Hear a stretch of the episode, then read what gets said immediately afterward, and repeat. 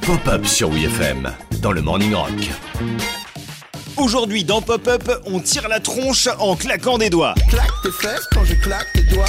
Non mais oh Oh Un peu de tenue là, oh La famille Adams, remise sur le devant de la scène avec une série sur Netflix centrée sur le personnage de Mercredi, fait en réalité partie intégrante de la pop culture américaine depuis les années 30 du siècle dernier.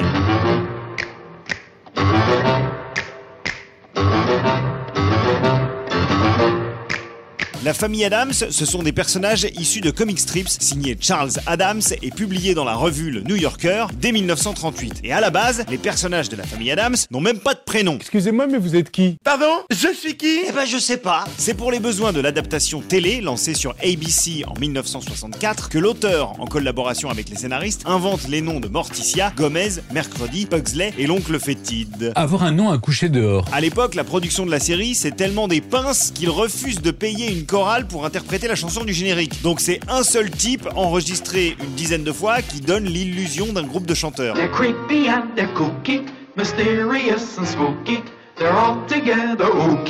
The Adams Family. En 1973, après une apparition en guest dans Scooby-Doo, la famille Adams est adaptée en série animée. Parmi les comédiennes et comédiens de doublage qui prêtent leur voix au personnage, c'est la toute jeune Jodie Foster qui joue le rôle du petit Pugsley Adams. Oh bah ça par exemple c'est une surprise. En 1991, alors en pleine hype à Hollywood, Tim Burton est contacté pour réaliser l'adaptation cinéma de la famille Adams. Mais il a peur que ce soit trop prévisible et que ça le catalogue comme réalisateur de films à l'esthétique gothique. Donc il décline l'offre et à la place, il va faire des trucs euh, pas gothiques du tout.